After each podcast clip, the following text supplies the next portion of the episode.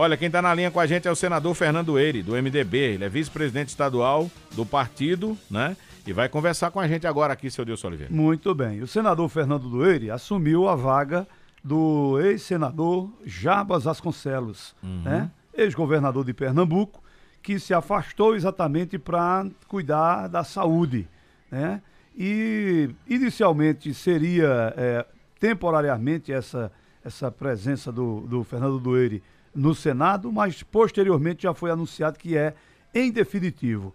Senador Fernando Doeire, muito bom dia, é um prazer tê-lo aqui na Rádio Cultura do Nordeste. Eu gostaria que o senhor inicialmente nos trouxesse informações. Qual é o estado de saúde do ex-governador Jarbas Vasconcelos? Como é que ele está? É, tranquilize os eleitores dele, já que ele sempre foi muito bem votado aqui em Caruaru, sempre disputou grandes eleições aqui em Caruaru, inclusive contando com o apoio de, do ex-prefeito Tony Gel, que foi um aliado fiel de Jarbas. Como é que ele está? Como é que está o estado de saúde dele, senador Fernando Doeire? Muito bom dia. Muito bom dia. Eu, em primeiro lugar, aí peço a permissão de vocês, Dilson e Rony, é, para agradecer a oportunidade de falar para Caruaru. É, é uma cidade próxima do Recife, é uma cidade polo, é, muito conhecida como a capital do Agreste, até mesmo como República de Caruaru. E tem sua razão. É, eu me aproximei muito de Caruaru durante a gestão do então governador Jarbas, fui durante oito anos seu secretário de infraestrutura e pude perceber a cultura própria é, que Caruaru tem. É, filhos como Álvaro Lins, que foi ministro Getúlio, eterno presidente da ABL, Austragésio Beataíde, mestre Vitalino, Eudócio, o São João, que tem referência internacional, a importância o, o, o Caruaru é, ofereceu a, a Recife e Olinda seu arcebispo emérito, Dom Cardoso, políticos como Fernando Lira, como Tony Gel, que agora há pouco você falou, um grande amigo, é, fomos parceiros durante o governo, com muitas obras em Caruaru, Zé Gueirói, e agora com a atual governadora Raquel Lira. Caruaru, não precisa se dizer, tem um polo comercial tradicional e pungente, com características muito próprias. E Caruaru tem uma coisa diferente, é a autoestima é, de seus filhos. Ele, a cidade de Caruaru tem um raro sabor de pertencimento. É, eu até digo com muita sinceridade, é, eu não nasci em Caruaru, sou de Recife, nasci em, Recife, mas tenho uma inveja danada, inveja boa, sabe? dos que nasceram aí em Caruaru. O que me conforta é que, além dos muitos amigos que tem por aí, é, posso com muita tranquilidade dizer que eu, pelo menos dois dias durante os oito anos que passei servindo nas Jarbas, eu estava aí na região, é, cuidando da construção da 232, Jucazinho, é, Camevô para é, servir de segurança para o Prata, é, foi uma secretaria que, que teve uma ação muito, muito efetiva em Caruaru. Inclusive, passamos muitos recursos para a construção do anel viário Zé Liberato, o anel viário de Caruaru, a eletrificação de zonas rurais. É, e agora o que importa é a gente ter uma ação muito focada para o futuro aí, com a questão da adutora do Agreste, a recuperação da 232, que estamos tratando com o ministro dos Transportes, Renan Filho e a duplicação da 423, né, que fica aí na porta de São Caetano, 423, que seu primeiro trecho vai até Lagedo, depois para Garanhuns. E buscar uma solução definitiva para 104. Mas dito isso, me permita aí é, falar sobre o, o ex-governador e o atual senador Jarbas Vasconcelos. É, Jarbas, é, eu tenho uma ligação com ele de mais de 20 anos, não foi à toa que ele me convidou para ser o seu primeiro suplente e é uma das maiores referências no país. É, eu fico assim impressionado é, quando aqui chego e termino é, sendo, tendo o cartão de visita deles, dele, de Jarbas, é, a quantidade de senadores, de autoridades, de pessoas representativas é, que tem Jarbas como assim uma referência pelo seu padrão de conduta, pela sua capacidade de ter servido ao Brasil na resistência democrática e ter feito um governo fabuloso. É, serviu ao Recife como prefeito duas vezes e a Pernambuco. E teve uma presença muito forte em Caruaru. O estado de saúde de, do senador Jarbas Vasconcelos, eu ainda estou é, cumprindo a sua licença, na verdade, é, não é um, um, um, estado de saúde que possa ser colocado como um estado de saúde que traga efetivos impedimentos é, é, ao seu trabalho. Mas Jarbas, na sua vida, ele sempre foi muito Caxias. Caxias é aquele cara que quer cumprir todo o seu dever. É aquele que chega cedo e sai tarde. É aquele que não respeita muito seus finais de semana, os santificados. É uma pessoa que trabalha muito. E ele se viu nesse período é, com problemas sérios é, de coluna, é, teve um problema relativamente representativo na perna, Jarbas tem 81 anos, e ele se sentiu é, sem a condição de fazer o que sempre fez, é, de trabalhar incessantemente. Em razão disso, ele me convocou e me pediu que aqui estivesse é, para poder representá-lo e tocar a representatividade de Pernambuco, que ele não entendia ser correto é, em função é, dessas dificuldades que ele tem é, de, de ficar, vamos dizer, é, sem uma presença mais permanente. E aqui nós estamos fazendo o que ele pediu. A gente está firme é, fazendo o que, o que Jarbas pediu e tentando fazer e tentando fazer como ele sempre fez. Eu estou chegando aqui em Brasília toda segunda-feira, estou é, trabalhando, aprendi durante os oito anos de governo foi sempre assim. Chego aqui no Senado às sete, saio às 21 horas, vou até quinta, quando retorno, chego normalmente aí a Pernambuco é, por volta de meia-noite, passa a sexta-feira para já na segunda estar tá voltando para fazer com que a representatividade dos projetos de Pernambuco, a Transnordestina, é, a gente tenha condição de estar tá com isso na ordem do dia, é, trabalhando incessantemente. Escola dos Sargentos, a própria questão da restauração da 232, que eu acho que é a obra referência de Jarbas, é, que ele prometeu até Caruaru e imagine fez até São Caetano. A gente o que vê é que um bocado de gente promete e não consegue concluir as coisas nos seus governos. Ele não só concluiu, como avançou e colocou aí na porta de, de São Caetano e na porta da 423, que atende o Agreste Meridional. Senador, é, por essa proximidade, né, por esses anos de parceria que o senhor tem com o Jarbas Vasconcelos e agora assumindo esse posto de senador, é, vai ser pautado essa sua passagem aí no cargo também, né, né nessa mesma condição que Jarbas é, demonstrou durante todos, esses, de, durante todos esses anos aí na política nacional? Olha, a nossa posição é uma posição de independente. É, nós não estamos nem do, extrema, na extrema esquerda, nem na extrema direita.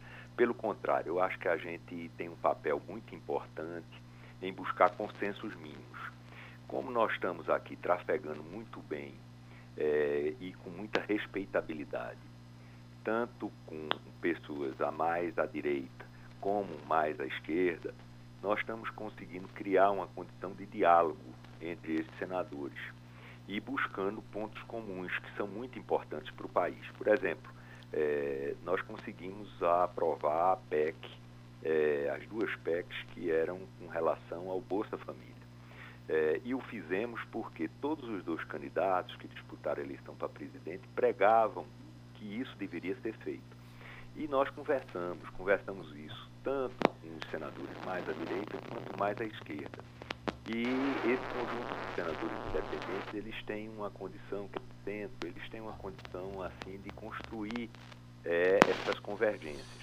Então nós temos a nossa independência, é, nós votamos com nossa consciência e, sobretudo, com compromissos muito assim sagrados com Pernambuco, mas é, somos independentes. Nós estamos, eu estou aqui cumprindo um papel de um senador independente e talvez isso dê também a gente um respeito muito grande. Eu vejo assim, eu, há duas semanas atrás é, estive com o presidente Lula numa, num evento no Itamaraty muito restrito e o, o presidente veio e falou da nossa posição de equilíbrio é, de tentar convergências. E aqui nós temos também uma aproximação muito grande com ex-ministros, hoje senadores do ex-presidente Bolsonaro, como a senadora Tereza Cristina, Rogério Marinho, é, o ex-vice-presidente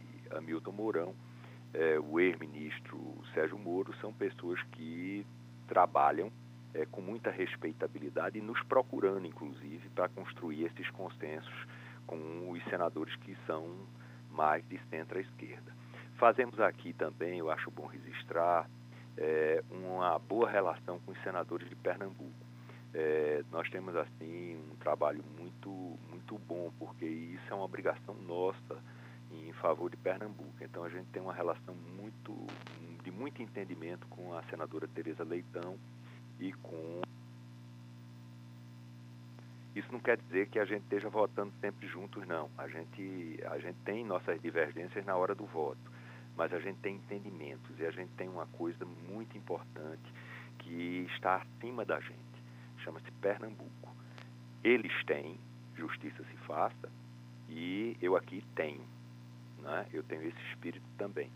E nós três conversamos, nós três nos entendemos Há momentos em que a gente não caminha nos mesmos votos, mas a gente, a gente sabe. Quando a gente não está caminhando nos mesmos votos, eles sabem e eu também sei. A conversa aqui é franca, é sincera e o que foca é Pernambuco. Pernambuco é um, é um, é um, é um estado é, historicamente muito castigado. Né? Nós perdemos em 17 a, a, a comarca é, tanto em 17 quanto em 24, a comarca do São Francisco e a comarca de Alagoas. É, foi o único estado da federação. Todos tiveram revolta, mas Pernambuco não, foi punido, perdeu dois terços do território dele.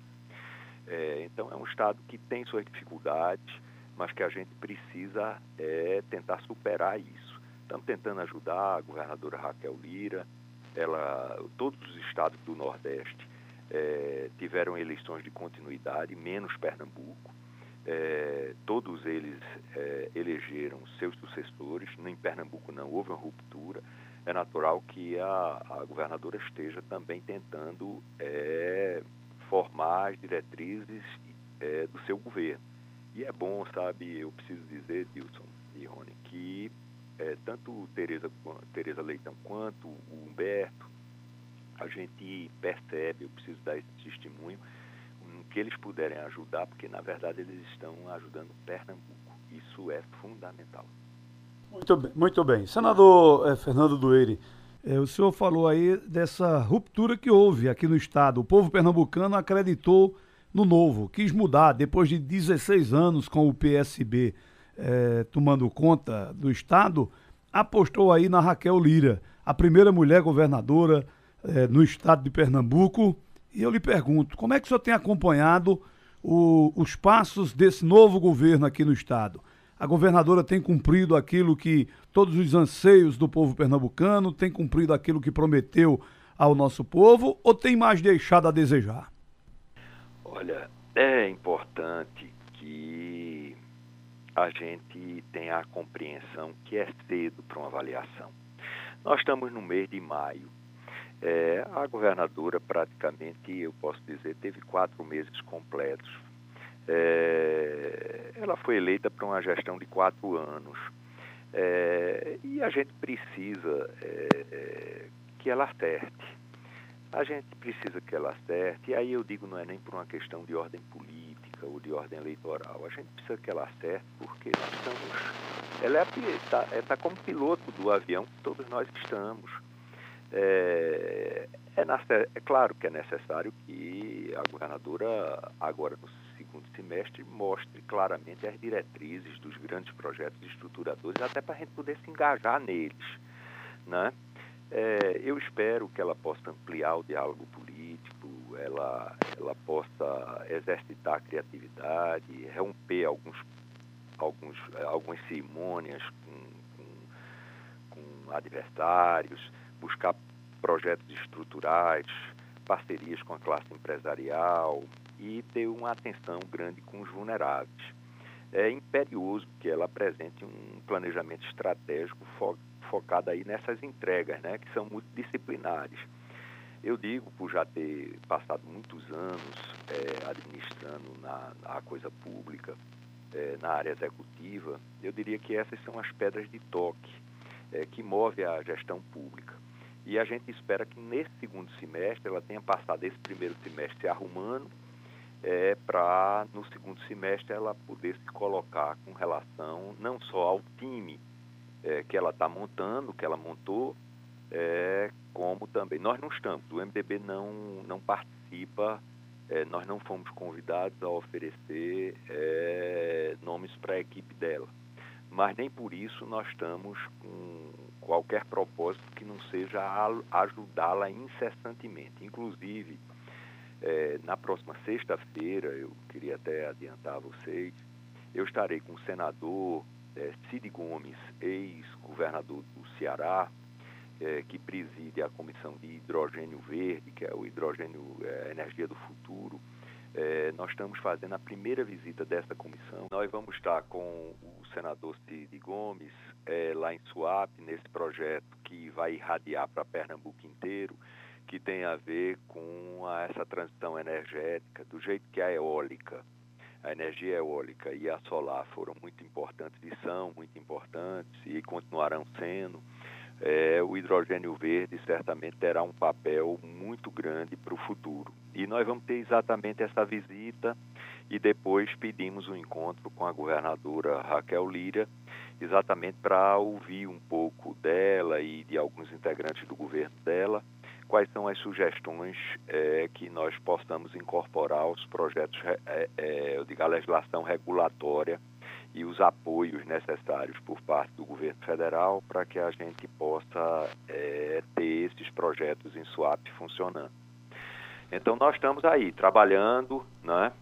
Eu agradeço muito a essa oportunidade que vocês é, me proporcionaram de falar para o povo de Caruaru quero me colocar à disposição para voltar à emissora quantas vezes seja necessário.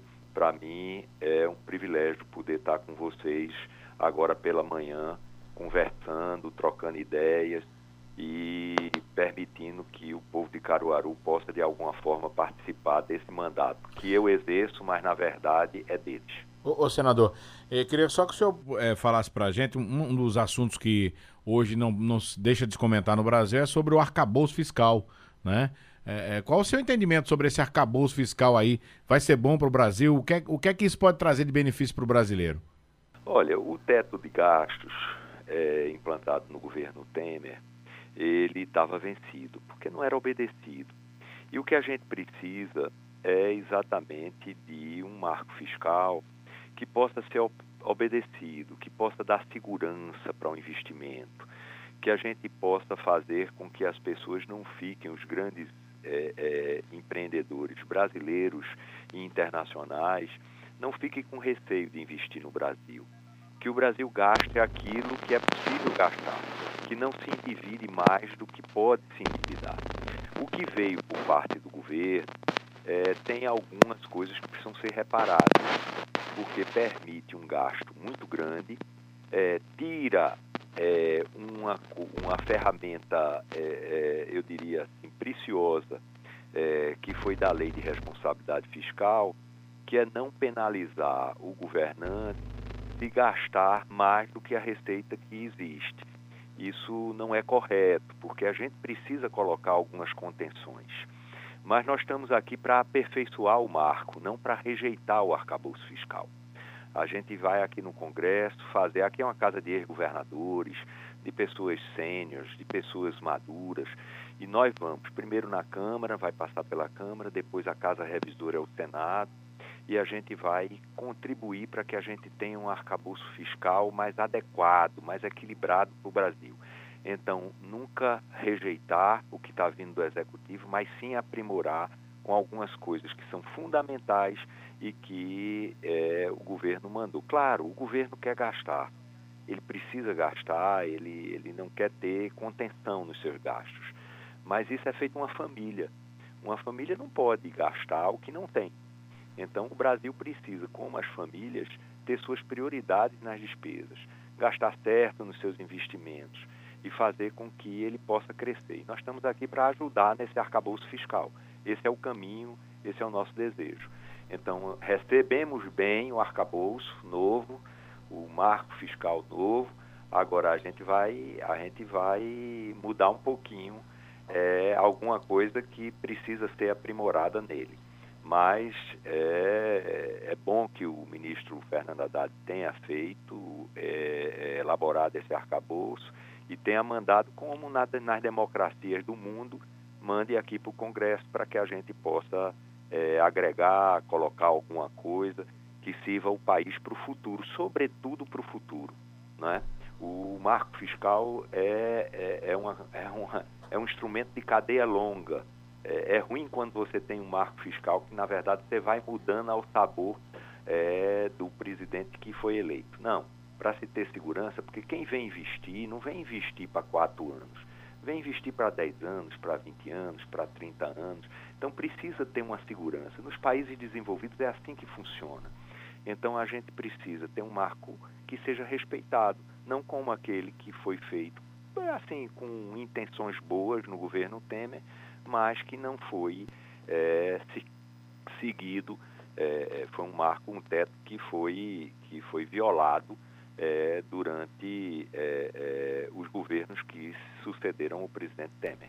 Então é por isso que nós estamos trabalhando para fazer com que a gente tenha um produto melhor do que o que chegou aqui no Congresso.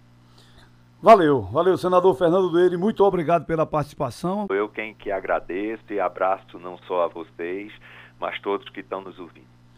Muito bem. Aí o senador Fernando Doeire, senador por Pernambuco, ele é do MDB, conversando com a gente aqui no Cultura do Povo.